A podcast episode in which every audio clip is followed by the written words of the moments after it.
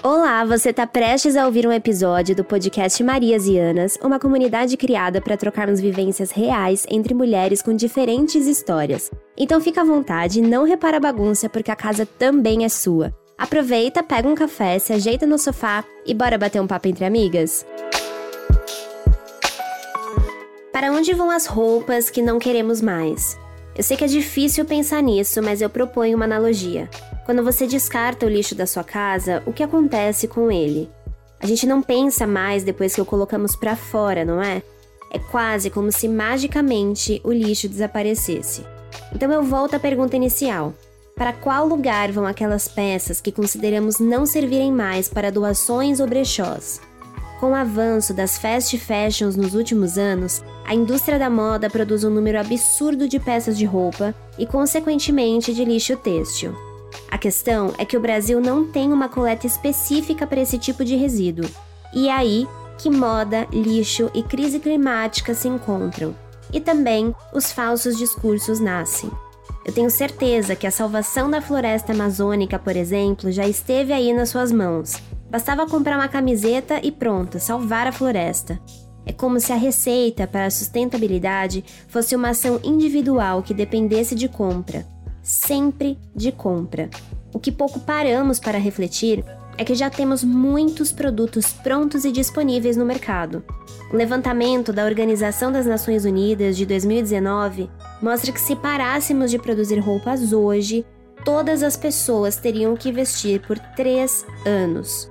Quanto mais temos, mais queremos ter e mais recursos naturais são usados. Para explicar toda essa relação, chamamos uma mulher que é professora de design sustentável, pesquisadora e criadora de projetos e estratégias com foco em justiça socioambiental na indústria da moda. Ela é cofundadora do Instituto Febre, uma plataforma de pesquisa, e do Fashion Revolution Brasil, o maior movimento de ativismo da moda do mundo. Nosso papo de hoje é com a Heloísa Artuso.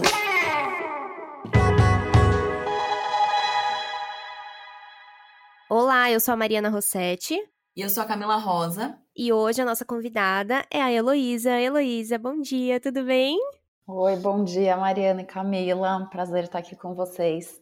Ah, e o prazer é todo nosso. Elo, pra gente começar a conversa aqui, você pode é, se descrever para os nossos ouvintes? Quem é a Heloísa? É, eu sou Heloísa, eu trabalho com moda há 20 anos, trabalhei por muito tempo na parte de, de criação, e já há 10 anos eu venho trabalhando com, com sustentabilidade e mais recentemente com questões relacionadas à justiça socioambiental, climática e de gênero, principalmente na indústria. E Elo, então, com, começando aqui, né? Vamos, vamos pelo começo. Você entrou, acredito eu, na moda com uma perspectiva, né? A partir de um desejo ali. Como que foi esses primeiros anos até o ponto em que você olhou e falou: "Nossa, a gente precisa olhar para sustentabilidade"? Bom, eu sou formada em moda, em desenho de moda. Então, por 10 anos eu trabalhei como estilista para grandes marcas aqui no Brasil, é, de diferentes segmentos, na verdade, de luxo, é, mais é, jovens, enfim, até quase esbarrando aí no fast fashion, na, na última por onde eu passei. É, e em determinado momento eu vi que eu mudava muito de emprego também e que eu não concordava com algumas questões internas assim de empresas com relação à cultura, com relação a procedimentos, com relação a, a, ao tratamento ali das pessoas, a, aos relacionamentos mesmo entre departamentos, entre pessoas. E por fim, eu cheguei à conclusão de que era eu que não me encaixava nesse, nesse sistema. E quando eu me vi, eu acho que a, a gota d'água assim foi quando eu me vi fazendo 30 fichas técnicas em um dia. O que, que é uma ficha técnica? Desculpa, a pergunta leiga. Ficha técnica é, é, é o primeiro desenho ali que não necessariamente o primeiro, mas é, é o desenho detalhado do modelo que você vai desenvolver. Então, é uma ficha que tem todas as informações de acabamento, de tecido, é o desenho da peça de frente e de costas, zíper, botões, outros tipos de aviamento. é quando Inter você... é quase uma produção em série ali, né? É quando você especifica tudo que vai ser usado naquela peça antes dela partir para outros departamentos que vão inserir em sistema e depois passar para a pilotagem dela, né, que seria a primeira amostra dela. E, obviamente, eu não podia nem desenhar, né? Então, às vezes, eu colava foto e fazia o tipo de detalhamento, especificação que dava tempo de fazer. E aí foi quando eu entendi que não era assim que eu queria trabalhar com moda. Não era assim que eu tinha começado a trabalhar com moda. Eu vi, eu peguei nesse né, começo de anos 2000 até 2010, assim, que foi quando o ritmo de produção foi acelerando demais. Então eu, eu, peguei um pouco dessa transição assim de empresas até bastante familiares e até sem muitos processos estabelecidos às vezes passei a trabalhar em, depois em empresas maiores, já com, com processos muito mais organizados assim, e capazes de criar volumes de produção maiores, desenvolver muito mais produtos. Então, para provar a roupa, era tudo muito rápido, eu não podia também me dedicar a provas de roupas do jeito que eu gostaria. É, e eu vi que eu estava virando mais uma planilha do que do que uma criadora, que era o que eu gostava de fazer, pensar na coleção, no tema, na estampa, na cor, na, na cartela, na história que a gente ia contar por meio da coleção. É, e aí muita, muita coleção sendo colocada, né? Muitos blocos de roupas assim, ou coleções, pequenas coleções sendo colocadas nas lojas numa base semanal já. Então, eu falei, gente, peraí, tem alguma coisa errada com isso. Porque eu comecei a trabalhar lá por 2002, 2003, ainda quando eu estudava como assistente de estilo, enfim. E, e, e dei um, um, fim, assim, um basta em 2012. Então eu, eu peguei essa transformação e, e foi de acordo com as empresas que eu trabalhei também. Fui trabalhando em empresas cada vez maiores, né? mas eu peguei esse movimento de, de aceleração, assim. Eu, eu lembro de quando eram só duas coleções anuais, primavera, verão, outono e inverno. E eu lembro quando viraram quatro, e eu lembro quando viraram entregas semanais nas lojas. Então, eu, eu peguei essa, essa transição. E aí eu entendi que eu estava muito afastada do que o que o que me fazia gostar de moda, né? é, que estava muito relacionado com a qualidade, com o saber fazer, com a técnica, com a contação de histórias. E aí eu eu achei melhor parar, fazer uma pausa. Eu tinha, eu estava num, num, num volume constante assim de trabalho, também muito estressada. Tinha ido para a China, também tinha visto as quantidades né, que se produzem na China, assim, apesar de não ter conseguido ir até fábricas, tinha ficado só nos escritórios, assim, mas enfim, fui, fui ganhando noção do, do tamanho todo da coisa, né? Cada vez mais nesses 10 anos, assim. O que, por outro lado, me deu uma, uma ideia muito bom, um entendimento muito bom de como a cadeia funciona, desde o começo, desde de entender ali sobre matérias-primas e materiais e fios e composições, é, até o varejo, né, até um contato muito próximo com algumas equipes de lojas, assim, para entender consumidor, para entender né, essa relação mais próxima do, do consumidor final. Então, tudo isso me deu uma, bagagem muito boa, assim, um entendimento muito bom de como a indústria funciona. É, mas aí eu, eu achei melhor parar. Eu consegui me dar um tempo para voltar a estudar é, e repensar a minha prática, repensar o que eu andava fazendo, se fazia sentido para mim mesmo, o que eu entendi que não fazia. E eu fui estudar em Londres, eu fiquei dois anos lá e eu fiz um Masters um curso que chamava Futuros do Design.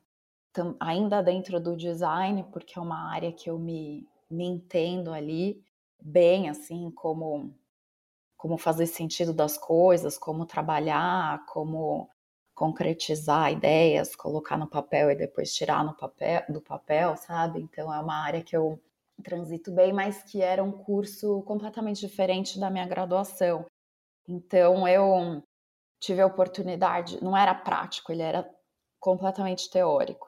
Então eu tive a oportunidade de realmente parar e estudar, e ler, escrever. Perdi o medo de. Comecei a perder o medo de escrever naquela época. E me abriu um novo. Um novo mundo, assim, quando eu comecei a, a tratar de, de ética em cadeias de fornecimento, em repensar práticas relacionadas ao design e à moda, em, em valorização de pessoas envolvidas na, nos processos de produção, pensar a cadeia de fornecimento, pensar sustentabilidade em, né, na cadeia de valor da moda, assim, é como se um novo mundo tivesse aberto assim na minha frente, as coisas começaram a fazer muito mais sentido para mim. E aí eu pensei, nossa, como é que eu não sabia de tudo isso que estava acontecendo aqui nos bastidores, né? Fazendo parte disso já há tanto tempo. Mas acho é... que tem muito é. disso. A gente acaba ficando tão imerso ali no dia a dia do nosso trabalho que às vezes é, não, não sobra nem tempo de a gente questionar alguns processos, né? A gente olha para algumas coisinhas e vai fazendo, vai fazendo. E acho que isso, sim, em, em diversas áreas é muito corajoso, né, da sua parte. Eu, eu tô me colocando muito assim na sua na, na, tua vida, pensando na minha também. Porque é muito corajoso fazer essa pausa, né? Porque dessa pausa pode surgir coisas muito diferentes, né? Como você disse, você foi para um lado muito mais de crítica ao que você estava fazendo. E aí precisou dessa bagagem de 10 anos, mas assim, penso que repensar é, to toda essa estrutura é corajoso pra caramba. É, eu não sei se, eu, se foi coragem ou se foi vontade de fugir. Talvez um pouco dos dois, mas eu ouvi muito isso. Eu estava ali por volta dos meus 30 anos, então eu já tinha, já estava bem estabelecida no que eu fazia. Então isso eu, eu sei, já conversei com muita gente, sei que muita gente da área e fora da área passam por isso, né? Tem fases aí da vida, quando você chega perto dos 30, 40, enfim, são fases que você começa a repensar se o que você faz faz sentido para você ou para o mundo, né? De alguma forma. E aí muita gente veio me falar isso. Nossa, mas você é louca. Você, você vai largar a posição que você tá, a carreira que você já construiu, as pessoas já te conhecem, já tá, sabe, tá relativamente bem aí, num, num bom patamar. E aí, para mim, não tinha outra opção. Não era uma opção continuar fazendo o que eu estava fazendo. Enfim, me organizei também para conseguir fazer essa mudança, para bancar minha, minha vida fora do, do país, para conseguir bolsa também, para fazer o curso, enfim. É, mas foi, foi assim, a melhor decisão que eu tomei. E aí, como você falou, eu, eu mudei, eu fui praticamente para o outro lado, né? O de olhar o sistema onde eu estava inserida com um olhar muito mais crítico, né? Com um olhar de tentar enxergar os problemas e possíveis soluções, mas hoje, sem cortar assim esses últimos dez anos, mas aí hoje eu me enxergo muito nesse papel de, de, de pensar criticamente o sistema mesmo. Eu acho que, que, que eu tô, tô inserida nesse, nesse lugar agora. E perguntando, aproveitando o ensejo, né? É, você falou que acompanhou esse processo de transição dos anos 2000 para 2010, mas eu, particularmente vendo de fora, imagino que esse número tenha é, acelerado ainda mais hoje em dia, né? É, o TikTok está aí cheio de, de propostas de ah, looks para ir para tal lugar, enfim, é, é, a gente é impactado diaria, diariamente com muitos conteúdos que incentivam que a gente compre, né? Compre e consuma coisas que às vezes a gente nem precisa necessariamente, sabe? A ideia de ter, de ter bastante e, e a ideia do fast fashion também, né? É, esse, esse lance que você falou da coleção é muito engraçado mesmo. Porque se você for no shopping toda semana, a cada semana que você entrar nessas lojas mais populares, C&A, Renner, Marisa, sempre vai ter uma nova coleção, sempre vai ter, né, é, novas peças e tudo mais, e nem sempre isso está sendo, acho que assim, na maioria das vezes isso não está sendo feito da forma mais sustentável possível tanto para o planeta, tanto para quem está ali executando, né, a mão de obra, no caso. E eu queria saber qual que é, é como que é isso para você, né? Você que avalia agora mais para esse lado sustentável, como que é linkar sustentabilidade com moda. Isso é realmente possível? É um mundo utópico que não, não tem como rolar? É, isso é legal que você tenha trazido esse ponto, porque essa questão da sustentabilidade, eu tenho, tenho repensado muito o termo, como ele tem sido usado, o que ele representa, é, porque ele foi muito esvaziado, né? Deu um boom assim de precisamos ser sustentáveis, mas aí de repente todo mundo virou sustentável e toda, todas essas empresas têm uma linha sustentável. Então tá muito difícil também para as pessoas entenderem o que é sustentabilidade. É tipo, compre a sua camiseta e salve a Amazônia, né? Tipo, salve comprando.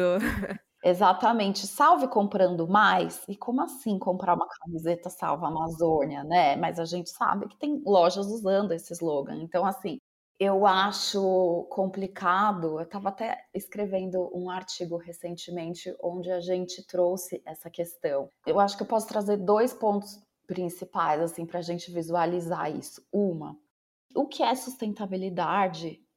Pensando no seguinte: o que é que a gente está tentando sustentar? Qual é o modelo de negócio que a gente está tentando sustentar? E outra, se a sustentabilidade foi cooptada pelo mercado, pelo capital e virou um produto, e a sustentabilidade dentro das empresas é trabalhada ainda dentro de um modelo de negócio que continua visando o crescimento e o lucro acima da, da preservação ambiental, acima da prosperidade social, como é que ela vai ser sustentável? Se ela tá se a sustentabilidade está sendo operada dentro de um negócio que continua visando o lucro acima dos outros pilares. Então, vai conseguir ser sustentável? Uma empresa que tem projeção de crescimento anual que presta contas para acionistas e que, e que precisa continuar crescendo para continuar mantendo o seu negócio, o negócio como de costume, né? Como ela vai ser sustentável? Como ela vai ser sustentável produzindo ainda mais? Como ela vai ser sustentável produzindo volumes maiores, em frequências maiores, ganhando mais mercados? Então, eu tenho questionado muito essa questão de rentabilidade dentro do negócio como os negócios não mudaram ainda. Eu não vejo isso, eu vejo ações, não. a gente vê ações, iniciativas, soluções. Ai, troca uma matéria-prima, muda uma linha, faz um projeto especial, uma coleção cápsula, apoia uma ONG. Mas... É, mas ainda é uma coisa muito pequena, eu penso que é uma coisa muito pequena e que de fato não faz a diferença, mas para para galera que tem pouco conhecimento sobre o assunto, acha que é o suficiente ali a pessoa dar, sei lá, parte pro, do, do que ganha para o Greenpeace, ou enfim, qualquer outra instituição parecida com, com isso. É, tá muito na moda você ter esse logo, né, do ESG, ah, é empresa sustentável. É, e aí, sei lá, o sustentável é o quê? Trocar o copo de plástico que todo mundo usa na operação por um copo de papel? Tipo, até que ponto só essa ação é realmente efetiva? Sabe? Então. É. é e a gente, sim, e o outro ponto que eu ia trazer é exatamente esse: a individualização das ações e da responsabilidade. Então, se eu comprar no lugar desse copo esse, se no lugar de usar o saco plástico eu tiver 300 ecobags de pano na minha casa, se eu trocar a marca A pela B, então agora eu sou sustentável. Então, as ações são, estão sempre no, na ação individual, as soluções, digamos, elas estão sendo muito colocadas na, na solução individual e ainda assim na, na ação de compra, né? Bom, então se você não tem dinheiro para trocar a marca A pela B, que é mais sustentável, então você não é uma pessoa sustentável. Então você não é uma boa cidadã no, no mundo. Porque você não tem esse poder de compra ou porque você não tem essa opção. Ter opção, ter escolha já é um privilégio, né? Nem todos têm a, essa opção de comprar o copinho de plástico dobrável, reutilizável, não sei, sabe? Então eu acho que a gente individualiza muito às vezes a responsabilidade e ainda ela está muito atrelada à compra, a trocar o produto A pelo B. E acho que talvez seja até uma estratégia mesmo, né? No sentido de individualizar, porque aí você passa para o seu consumidor a responsabilidade plena de ser ou não sustentável.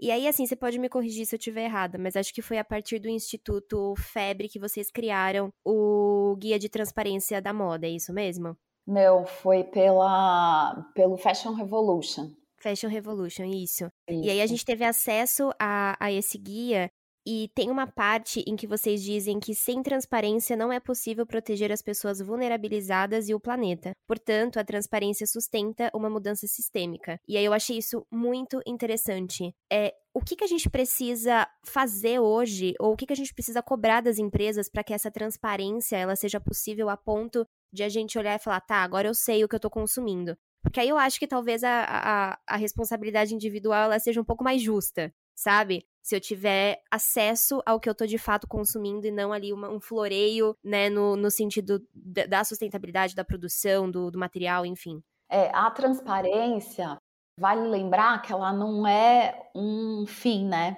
Ela é o meio.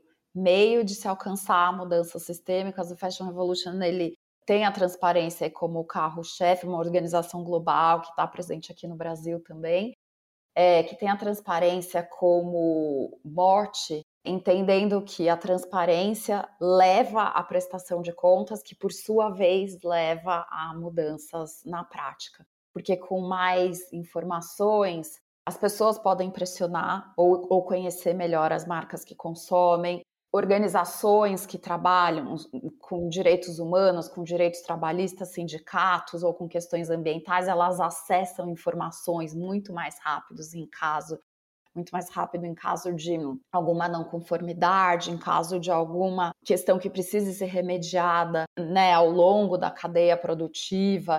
Então, ela, ela facilita muito nesse sentido de, de acesso à informação, mas ela também abre um diálogo mais honesto, como você falou, entre as marcas e os consumidores, ou outras partes interessadas, fornecedores, parceiros de trabalho, possíveis investidores, os próprios funcionários das empresas, né?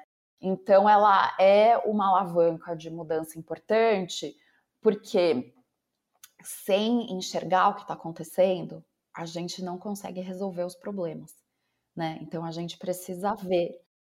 Então, é, ela, ela é uma ferramenta importante porque ela nos faz enxergar o que está acontecendo aí em cadeias de fornecimento e criar as soluções e, e trazer a remediação para possíveis problemas que estejam acontecendo. E com ela existem, né, dentro dela, assim, existem processos de, de auditoria para compliance, para garantir que as políticas e as regras das empresas estejam sendo cumpridas na, na, nas instalações dos fornecedores. É, existem processos de, de devida diligência, então eles vêm antes até do compliance, que é para já entender possíveis riscos que aquele modelo de negócio pode ter num local ou em pessoas de determinadas comunidades serem impactadas por aquela empresa, pelas operações daquela empresa e já evitar que problemas aconteçam sociais e ambientais. Existem mecanismos de, de rastreabilidade para rastrear matérias-primas, para rastrear é, em que momento ali do, do, do, processo de manufatura um produto ele está. Então existem mecanismos para isso. Existe também uma, uma força regulatória de governos, né? Eles também têm um papel importante aí. Então existe, existem iniciativas do setor privado e já existem as ferramentas e os mecanismos para que tudo isso seja implementado, sem dúvida, mas existem regulamentações e legislações que podem ser ou criadas ou melhoradas ou simplesmente serem implementadas e fiscalizadas, né? A gente já tem inúmeras fiscalizações ambientais, trabalhistas aqui no Brasil, por exemplo, que são até referência fora, mas que falta implementação e falta fiscalização e garantia de cumprimento delas. E do ponto de vista da, da sociedade, é, nós podemos pressionar né? Nós podemos cobrar mais das marcas, nós podemos cobrar mais dos governos, nós podemos é, exigir maior transparência, nós podemos boicotar determinadas marcas. Então, é possível fazer pressão nesse sentido, mas aí, de novo, pressão no sentido de sociedade organizada, né? De grupos que, que se organizam para pleitear determinadas questões ou fazer pressão em determinados assuntos não, não individualizar de novo, né, a, a ação. Uhum. É, eu ia falar, já que você aproveitou, né, falando do, que, do contexto ambiental, é, acho que já é um fato, já é um fato dado mesmo, que o consumo, o consumo da maneira que a gente tem feito é, vai levar o planeta a um colapso total. Isso não é segredo para ninguém, né?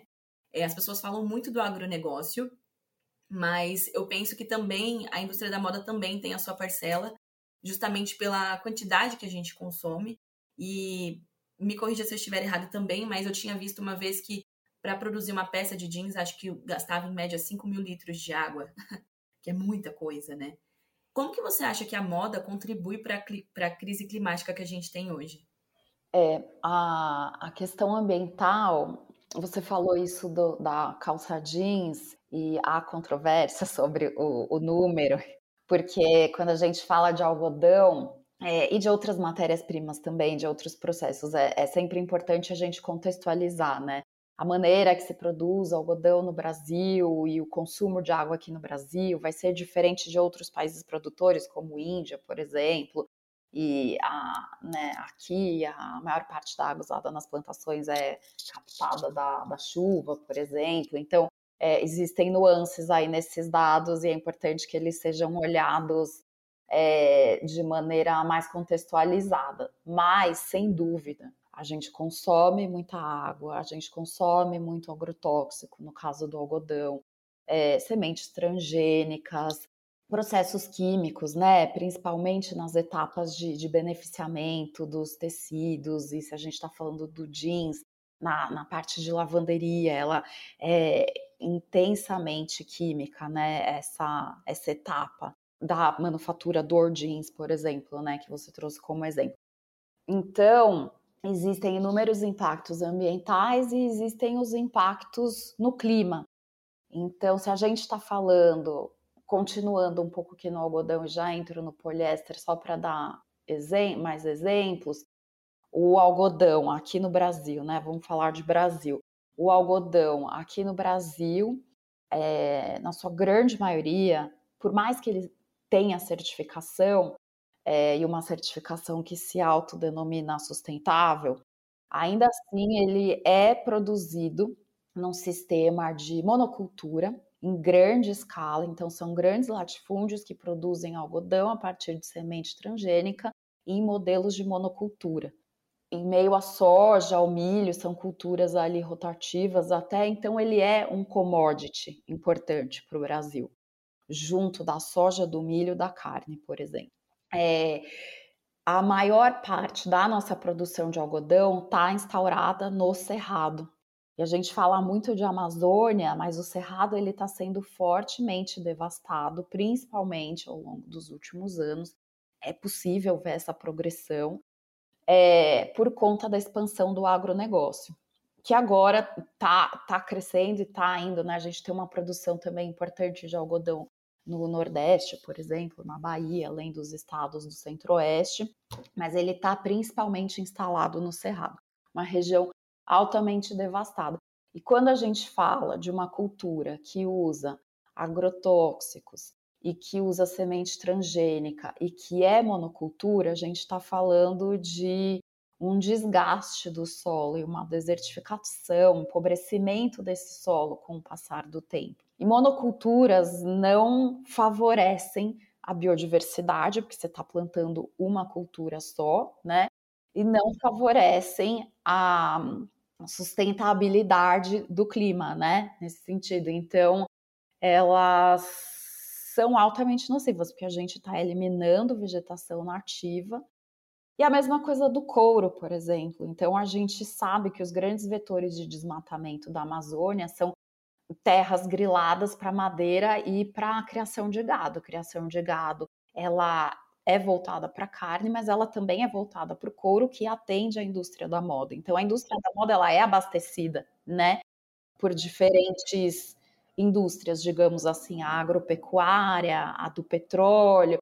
Então, a gente está falando de. E no Brasil, o maior vetor de emissões de gases de efeito estufa é justamente o desmatamento. Então, se o couro está atrelado ao desmatamento, existem pesquisas, estudos, tem um estudo de uns dois anos atrás que identificou que mais de 100 marcas globais de moda estavam relacionadas com por meio do, do, couro, né, que elas usavam com desmatamento ilegal na região da Amazônia. Nossa. Então, a gente está falando de impactos ambientais muito grandes, indo para o poliéster, que é um plástico, né? Ele é um polímero, ele vem do petróleo, combustível fóssil, e que existem inúmeros debates. Eu acho que hoje em dia isso está muito mais escancarado de que os combustíveis fósseis têm que ficar onde eles estão, né? Então, existe essa discussão muito grande na, quando a gente fala de combustível, quando a gente fala ah, de viagens de avião e pegada de carbono, mas a gente está usando plástico para se vestir. A gente está comendo plástico, né? Começa por aí. Nossa, sim. Que aí toda vez que a gente lava a nossa roupa de poliéster na nossa máquina de lavar roupa em casa, ela está eliminando microplásticos de volta no meio ambiente, né? Porque os sistemas de filtragem que a gente tem não são capazes de reter é, esses tipos, esse, esse, tamanho, né, de, de plástico. E aí é o, é o que todo mundo já sabe, eu imagino, né? Então volta para a vida marinha, volta para né, lençóis freáticos, rios e mares, e a gente vê essa poluição e os animais os marinhos comendo comendo plástico, né? Cara, então... teve uma foto que você postou no Instagram que foi uma foto muito impactante para mim, que foram de sobras de tecido. É, acho que foi uma produção de uma fábrica com várias várias sobras e eu lembro que era tipo um período muito curto de tempo com uma pilha gigantesca de roupa. E aí talvez essa seja uma coisa que eu acho que, que para mim foi bastante impactante quando eu comecei a racionalizar que é sobre o lixo. A gente tira o lixo da nossa casa ou até das indústrias, enfim, e coloca do lado de fora, e é como se aquilo não existisse mais, né? Tipo assim, a gente deu fim. A gente colocou do lado de fora e tá tudo certo. Ninguém para pra pensar, tipo, tá, mas para onde que isso tá indo? O que, que tá sendo feito com isso? É como se, a partir do momento que eu coloquei dentro de uma sacola e coloquei do lado de fora da minha casa, o problema estivesse resolvido. E aí eu nunca parei para pensar que é óbvio que numa indústria, numa empresa, uma fábrica, é muito maior a quantidade de lixo. Né? Então, creio que também, não só na parte de produção, mas principalmente também depois que já está produzido, todo esse lixo, cara, para onde vai? O que, que a gente está é, fazendo? E o Brasil já não tem essa cultura, né, de tipo separar o lixo, enfim. Eu lembro de ter lido, tipo assim, que a gente teria roupa suficiente para vestir gerações, assim, produzidas já no, no, no mundo, né? É, ótimo ponto esse, porque a questão do resíduo têxtil ela, ela saiu do controle. O, o, não adianta a produção excessiva, ela vai levar ao consumo excessivo, que a gente já passou aqui, e vai levar ao descarte excessivo, porque as pessoas, as roupas, elas estão cada vez mais descartáveis e também existem estudos que trazem isso, né? Que ao longo das últimas décadas as pessoas passaram a comprar com muito mais frequência e usar muito menos cada peça de roupa. É, e vide deserto do Atacama, né? Fotos que, que circularam Nossa, por aí sim. nesse último ano, dois, assim, mostrando o, as montanhas de, de lixo têxtil ali, né? Se acumulando. O que também é gravíssimo para o clima que vocês trouxeram, porque essas roupas apodrecendo ali, a, a, céu aberto, em lixões como esse que virou, né? Essa parte do, do Atacama, elas emitem gases, né? Gás metano, a gente fala muito do CO2, do, do carbono, mas o metano ele se dissipa mais rápido, mas ele é mais é, pesado ainda, né? Ele é mais complicado, como ele é um dos gases de efeito estufa e ele é, ele é pior em termos de efeito, apesar de, de se dissipar mais rápido. É, então, a roupa apodrecendo a céu aberto, ela elimina gás metano. Então, essa é uma questão, mais um impacto no clima, né? É, e a gente não tem o gerenciamento correto de tudo isso. Então, o que, que vai acontecer com essas peças? Elas deveriam ter sido incineradas, elas deveriam ter sido recicladas, elas deveriam ter sido desviadas corretamente para aterros, mas assim, a gente não tem processos de coleta para têxteis, falando aqui de Brasil, por exemplo. A gente coleta na, na, na coleta seletiva, né? Outros Nossa, tipos. é verdade, de... né? Eu nunca e tinha parado para pensar nisso. É, foi tentado já implementar um programa aqui em São Paulo, na área do Bom Retiro, eu acho, ele ia começar uns 10 anos atrás, ele acabou não saindo do papel, então a gente não tem uma coleta seletiva para isso, a gente tem reciclagem que permite reciclar têxteis, mas ela é ínfima, a gente não tem tecnologia e nem instalação suficiente para dar conta de tudo isso e nem para reciclar qualquer tipo de fibra e transformar essas novas fibras em novos têxteis, por exemplo. Então, a maior parte do processo de reciclagem que funciona para têxteis é como se fosse um processo de downcycling. Então, ele diminui a, a, qualidade daquele material em relação ao que ele tinha na primeira vida. Então, principalmente porque a maioria das fibras são mistas. Então, se você reciclar fibra mista, você vai usar esse material para indústria automobilística, né, para forração de automóvel, para construção civil, para isolamento térmico, para forro de almofada, não sei, mas você não transforma fibras mistas, salvo as tecnologias que estão sendo testadas, ainda mais até onde eu sei, aqui no Brasil não, e fora, eu sei que elas estão ainda em etapas de teste para transformar a fibra mista em tecido de novo. Então, o que a gente consegue transformar em tecido novamente são fibras, são monofibras, né? 100% algodão, por exemplo, a gente consegue transformar em algodão de novo. É, mas aí é preciso que seja misturado. No caso do algodão, é preciso que ele seja misturado ou com algodão de novo, porque as fibras ficam muito curtas depois que você recicla o algodão. E aí você precisa misturar com uma nova uma fibra de algodão virgem para garantir a resistência, um filamento um pouco mais longo, garantir resistência, ou que a gente vê muito que é algodão reciclado misturado com PET reciclado, né? A gente vê isso.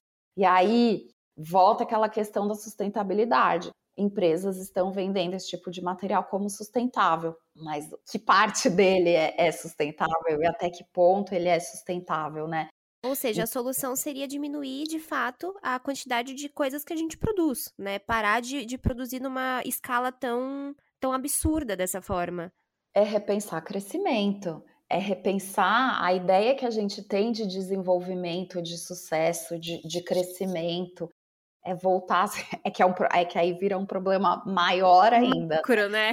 Nossa, é. porque é bem pesado isso que você falou. É, é, repensar desenvolvimento. É muito isso, né? A gente tem muito uma ideia de que desenvolvimento é você ser muito automático, muito, né, cheio de produzir, produzir, produzir, produzir. É, é muito do sistema capitalista isso, né? Como se desenvolvimento fosse completamente ligado à quantidade de coisa que a gente produz e consome, assim, e, e, e a gente tá acabando com o meio ambiente, né? Que é o tipo de coisa que não tem como comprar na Shopee, né? Tipo. Uma solução para isso. É. é porque o desenvolvimento ele está atrelado a um crescimento contínuo, né? Projeções infinitas de, de crescimento. E Sim. essa conta infinita não cabe no, no nosso planeta, né? E está relacionado ao sucesso, né? Então, você ser muito desenvolvido, você crescer demais, é só aí que você foi bem sucedido. É, você Mas... tem um guarda-roupa, né? Tipo, cheio de coisas. E se a gente fosse para se fosse para repensar esse processo, né? Acho que muito do, do minimalismo seria talvez a saída para isso, mas quem quer ter uma camisa branca, uma calça jeans muito boa, uma jaqueta de couro muito boa, tipo para você ir combinando essas peças, né? Não, você quer ter uma de cada cor. É. É, você quer variar no estilo, né? A gente, antes de você entrar, a gente estava exatamente comentando sobre isso, sobre a durabilidade da peça, né? Uma peça que antes é, passou de geração em geração. Eu lembro de. Eu sou a prima mais velha, né, da minha família. Então, o meu uniforme da escola passou por todos os meus outros primos, até a minha última prima mais nova, que foi a Raspa do Tacho. E assim, o uniforme durava, cara. Eu usei, a minha irmã usou, os meus primos usaram. E hoje em dia a gente não tem mais isso e não tem essa preocupação para que a peça dure, né? Você já compra, né, sabendo que não vai durar. Ah, vou comprar na Shein. É barato, ok, mas eu sei que eu vou usar poucas vezes, mas pelo menos eu não estou investindo tanto dinheiro nisso, né? Então é muito complicado mudar essa mentalidade das pessoas também. E tem uma problemática que a gente estava discutindo também, que aí assim, talvez ela vá para outro viés, mas trazendo Shein aqui pro, pro, para discussão tem toda essa questão da sustentabilidade, da, da, da, da, da peça mesmo, da qualidade do tecido. Mas eu acho que ela trouxe uma questão, assim, que para mim foi muito, foi muito forte. Eu sou uma pessoa gorda e durante muito tempo eu não encontrava na moda peças que eram atuais, peças assim que estavam tipo em alta, a preços acessíveis e de tamanhos que é, correspondessem ao meu manequim, né? Eu sou um corpo ali mid-size, digamos assim, que hoje em dia a gente tem esse termo. Antigamente também não existia, você ficava sempre naquela, não sou plus, não sou normal quem eu sou, né? Hoje em dia eu sei que eu sou, tô nesse meio normal. termo. É. É isso, né? Existe essa. Eh, porque era justamente assim que eu me sentia. Era. Eu não, não, não era, não tava dentro da normalidade que pregavam, né? Que é um corpo magro, sempre foi isso que pregaram. Isso, é isso é o normal. É, eu não estava num corpo plus size, que era o gordo, que também já era o anormal, eu não sabia, não sabia nem onde eu tava. É, pelo amor de Deus, viu, gente? Isso é o que as pessoas dizem, não é o que eu penso, de maneira alguma. Mas sempre foi assim que eu me senti. E aí, quando algumas empresas começaram a chegar, principalmente a Shein, que trazia não só é, peças com tamanhos muito diferentes, peças atuais com, com, modelagens diferentes e a preços acessíveis, porque já aconteceu comigo de eu querer, sei lá, uma peça numa loja plus size e ela ser muito mais cara do que numa loja convencional e a justificativa sempre era, ah, estamos usando estamos usando mais tecido, né? E por isso a peça é mais cara. E aí não me acessava. E chegava num ponto de eu ter, tipo, sempre peças muito básicas, sempre peças muito, né, não, não me sentia parte. E aí a Shen trouxe essa, não sei se eu posso usar essa palavra, mas uma democratização nesse sentido. Então, cara, sei lá, não sei muito como que a gente poderia trazer isso à tona, mas penso que também é uma coisa a se, a se colocar em jogo ali, né? No sentido de o que, que a gente pode fazer para ter essa democratização em outros lugares, sabe? A gente não precisar consumir tanto, não sei. O que você pensa a respeito?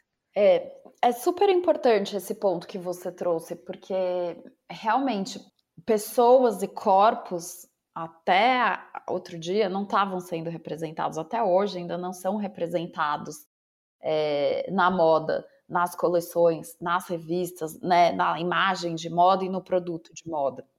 E aí, a questão, isso de democratizar o acesso é importante, porque democratiza, né, do ponto de vista de quem vai consumir. É, mas, por outro lado, eu fico pensando, se a gente está falando aí de uma fast fashion ou de uma ultra fast fashion, como é o caso da, da Shine já, é, o, que, o que isso beneficia as trabalhadoras e trabalhadores da cadeia, o que isso beneficia ou democratiza do ponto de vista ambiental e de acesso, porque são pessoas que, para produzirem nessa quantidade e por esse preço, elas com certeza têm os seus direitos trabalhistas e, e, por vezes os próprios direitos humanos, assim, né, de condições básicas de direitos humanos violados para que isso aconteça. Então você acessibiliza de um lado, mas você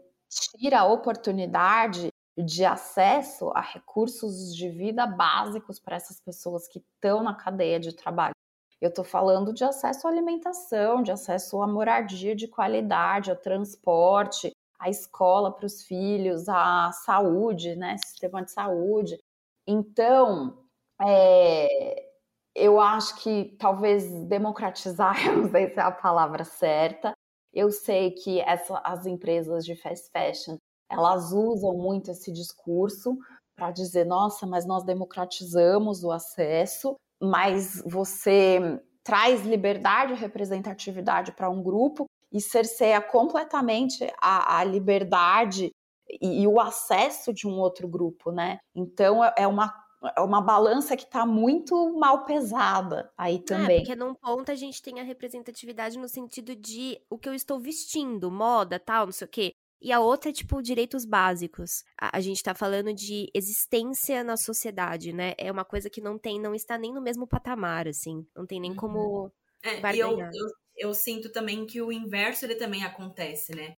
Porque eu, por exemplo, tenho muitas amigas que se vestem é, com roupas de brechó e eu acho o máximo garimpar, mas eu nunca, gente, eu nunca encontro nada que, que, que me sirva, que, fica, que fique legal e tudo mais.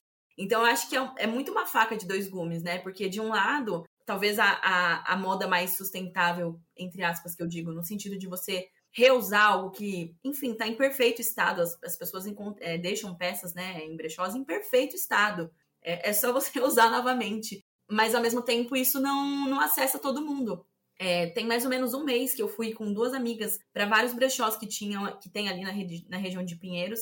E elas são muito mais magras do que eu. O manequim delas é 36 e eu já tô no 44, 46. E eu não encontrei nada para mim, enquanto elas encontraram tudo. Então, é, eu acho que é um, é um processo, né? Eu até comentei com a moça que trabalhava no brechó, tipo, cara, não tem nada 44, 46 aqui. E ela falou uma coisa que me marcou. Ela falou assim: as pessoas que vestem esses tamanhos dificilmente vão desapegar dessas peças, porque elas já são difíceis de serem encontradas no primeiro momento. Então, você desapegar para outra pessoa poder consumir isso no brechó, no bazar, enfim, é, é muito complicado, né? Então, é algo que eu fico pensando também.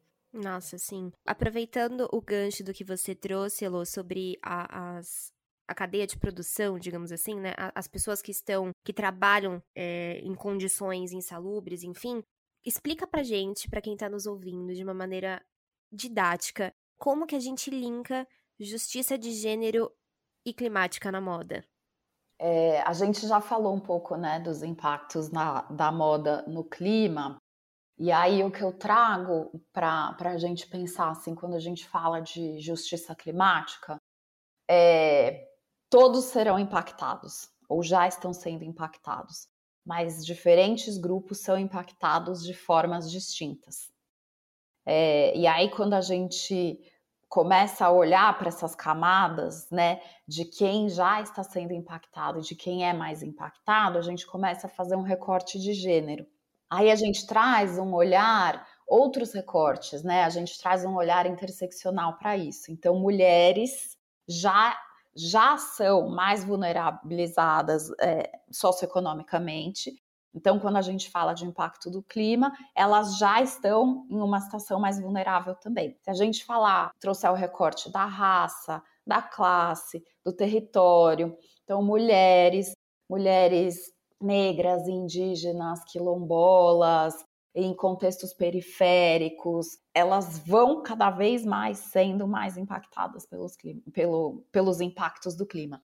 Então, para trazer um exemplo, né, quando a gente fala aqui de justiça climática e de gênero na moda, pegando a etapa da, da confecção, né? Você falou da cadeia produtiva. É, quem são as mulheres da costura? Quem são as pessoas da costura? em sua maioria são mulheres. É, são mulheres brancas, são mulheres negras, muitas delas são mães solo, muitas delas são chefes de família, são mulheres indígenas, quando a gente fala da, do, do, da parcela de, de, mulheres imigrantes que trabalham na, nas confecções, principalmente nos polos de confecção aqui de São Paulo, que é um grande polo produtor, né, nessa, nessa parte da confecção. Então, são mulheres imigrantes e indígenas que já são vulneráveis por conta do, do contexto de, de imigração com relação à língua, a costumes, a cultura, a regularização de documentos, por exemplo. E onde essas pessoas moram? Elas já moram em lugares periféricos, elas já moram em lugares que estão mais, estão mais sensíveis aos impactos do clima, e aqui a gente traz para o dia a dia calores excessivos, chuvas excessivas, é, e grandes enchentes ou grandes períodos de seca. Isso a gente pode, quando a gente fala disso também, né, de, de grandes períodos de. Por exemplo, na confecção, calor excessivo se a, se a mulher trabalha ali numa pequena oficina ou se ela trabalha dentro de casa porque ela tem que cuidar dos filhos, e aí a gente já traz essa outra esfera da, da mulher, que é o trabalho do cuidado, né? O trabalho invisível de cuidado com a casa, com familiares, com filhos. Ela tem um ventilador para trabalhar num calor excessivo. Ela vai dividir aquele ventilador com o filho, ela dá o ventilador para o filho dela, ela trabalha num calor intenso. A gente está falando de de chuvas intensas ou de períodos de seca grandes, a gente vai para as pessoas que estão ali na agricultura, por exemplo, como a agricultura é impactada por isso, aqui eu posso trazer a questão do algodão de novo, é, como a agricultura é impactada por isso, ou como comunidades rurais que nem, nem necessariamente trabalham na cultura do algodão, mas são impactadas pelo agronegócio do algodão com pulverização de agrotóxicos, por exemplo, com contaminação de lençóis freáticos e contaminação da. Tem casos de mulheres é, que, que, que têm abortos é, espontâneos por conta. mulheres que vivem em áreas de plantação de algodão elas têm problemas reprodutivos, é cancerígeno também, elas têm aborto espontâneo, inúmeros casos de aborto espontâneo por conta da exposição ao algodão ao agrotóxico usado no cultivo de algodão, por exemplo. As mulheres, então, é, exi existem esses grupos que vão sendo cada vez mais vulnerabilizados por conta do clima e das condições e do contexto do, do território onde elas vivem. A sensação é estamos enxugando gelo, né? É, e é, e é tipo, não é só uma comprinha, né, na Shein. é, só, é, isso que, que, que fica para mim, assim, tipo, não, não é, não, a gente não tá falando só sobre uma comprinha, né, tem toda uma coisa por trás. E a gente precisa começar a enxergar essa coisa por trás, porque ela tá impactando sempre o elo é, que é sempre impactado, que somos nós mulheres, né? E eu acho que o interessante também, né, a gente fala da Shein porque é, é, é uma loja que é um exemplo mesmo de ultra fast fashion, mas a gente não precisa ir tão longe, né? Aqui no Brasil, já, já, já vi alguns casos de, de pessoas em situação análoga à escravidão em outras marcas né, populares daqui, né? Então, isso é uma outra coisa, esse é um outro ponto, né? Você mencionou numa outra resposta anterior a respeito do, do preço, né, das coisas e tal, na Shein é mais barato e tudo mais. Mas acontece que essas marcas populares, elas também não estão mais tão populares assim né? Você entra numa numa C&A da vida e você vê preço de Zara. E, enfim, eu, eu penso que esse aumento ele surgiu muito por conta da pandemia, né? Eu acho que as roupas é, eram mais baratas antes. É, enfim, já encaminhando para a nossa última pergunta, é, depois desse papo, acho que a gente fica com a sensação de que é um beco sem saída, né? Nós não temos saída. Se a gente consome, é ruim. Se a gente não consome, a gente não vai gerar um impacto tão grande também, né? É, qual para você, né, estudando tudo isso todos os dias e tudo mais, qual que você acha que é a saída para a gente ter uma relação mais, mais de confiabilidade com a moda e sustentável com o planeta, né? Dá, você acha que realmente em algum momento isso vai conseguir ser unido? É, porque eu penso que falar, né, falar sobre isso ainda é algo que está muito na base, as pessoas ainda não se interessam muito sobre esse assunto, né? É... Ou pelo menos como que a gente minimiza o impacto, né? Sim, Talvez. É.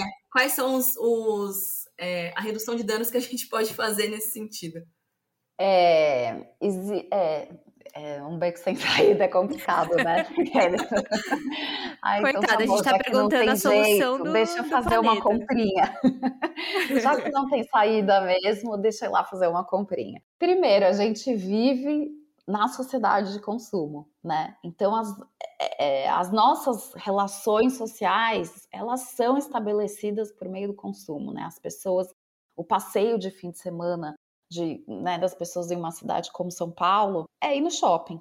Então muitas das nossas relações sociais elas são estabelecidas nesse ambiente de consumo e todas as datas comemorativas e presentes e, e, e coisas, né? Enfim, é, então, essa é uma questão. Eu acho que sim, existem soluções, existem potenciais soluções. Não existe uma solução milagrosa e salvadora.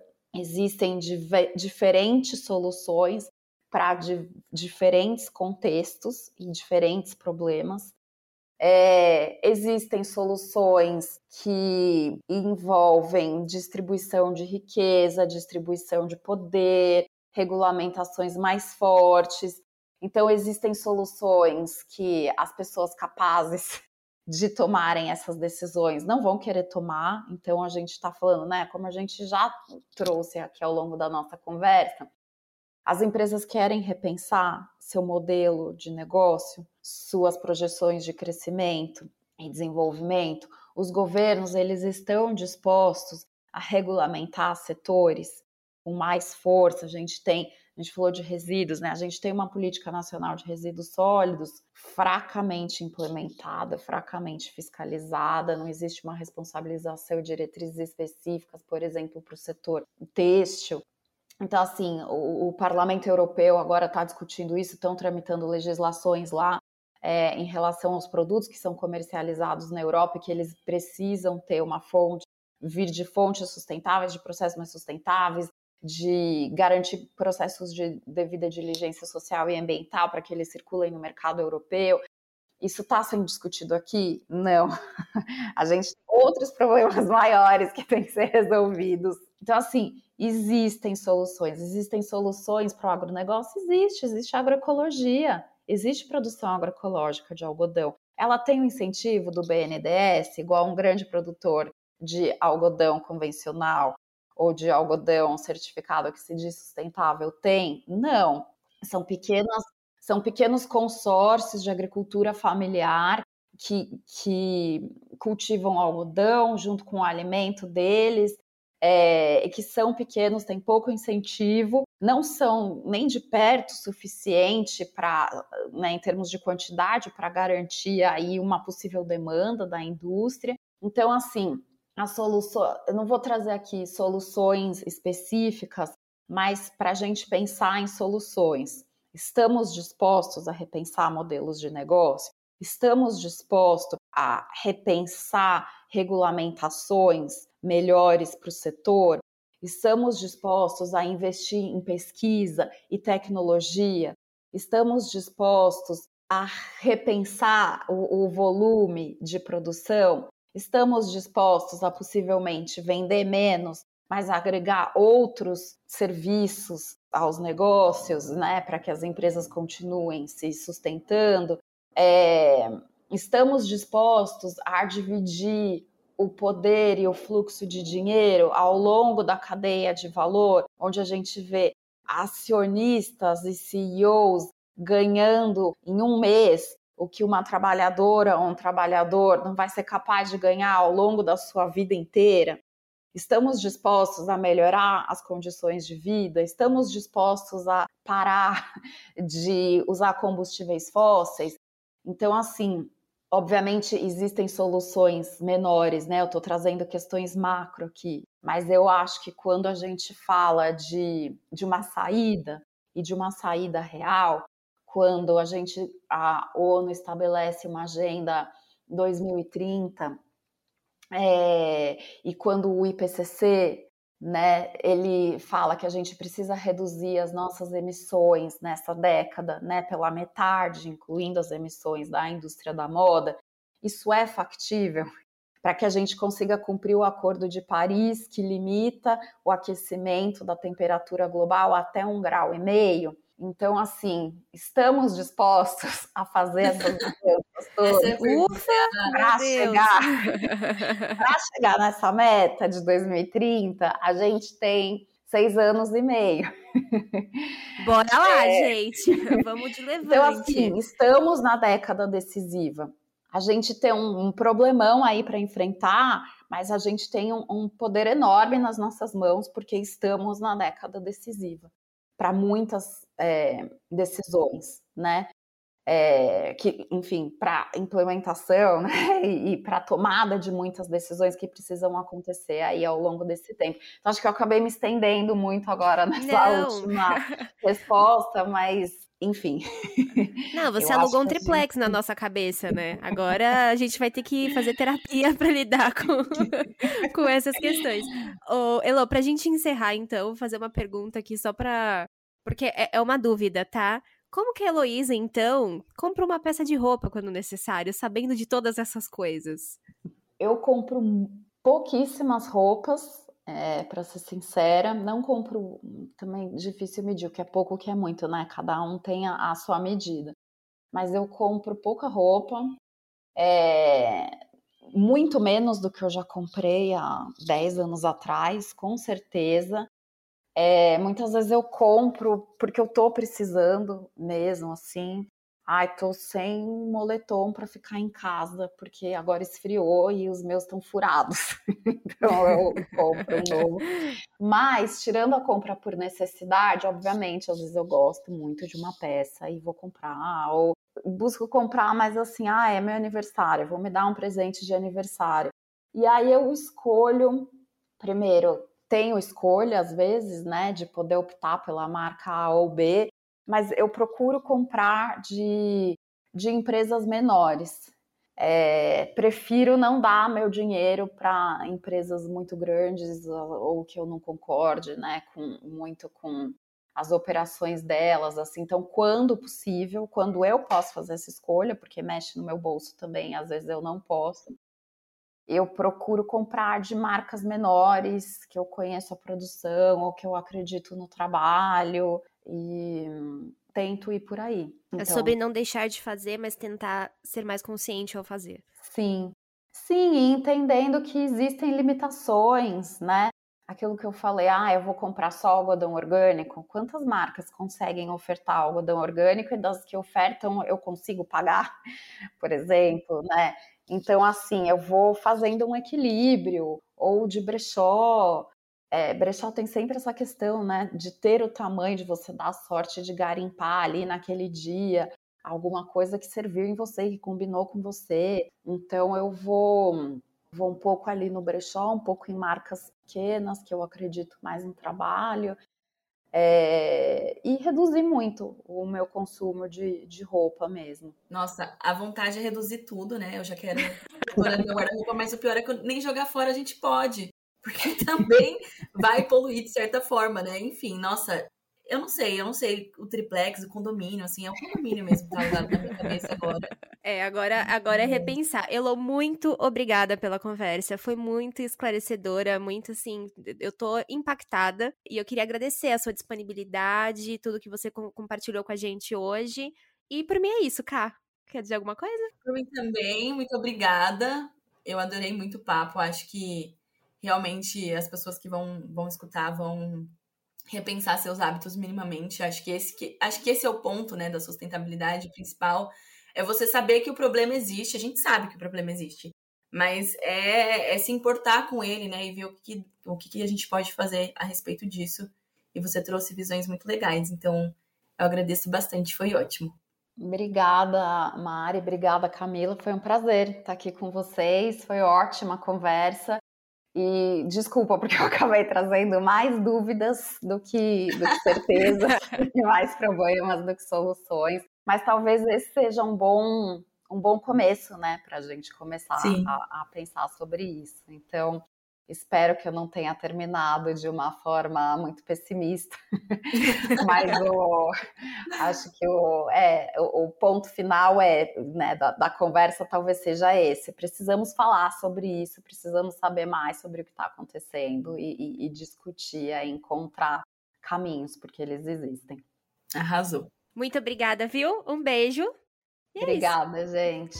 Você acaba de ouvir um episódio do podcast Marias e Anas, projeto idealizado por mim, Mariana Rossetti, mas lapidado e colocado em prática com a contribuição das jornalistas Camila Rosa e Letícia Dauer. Aproveita e segue a gente no Instagram no arroba mariasianascast. Um beijo e até a próxima troca!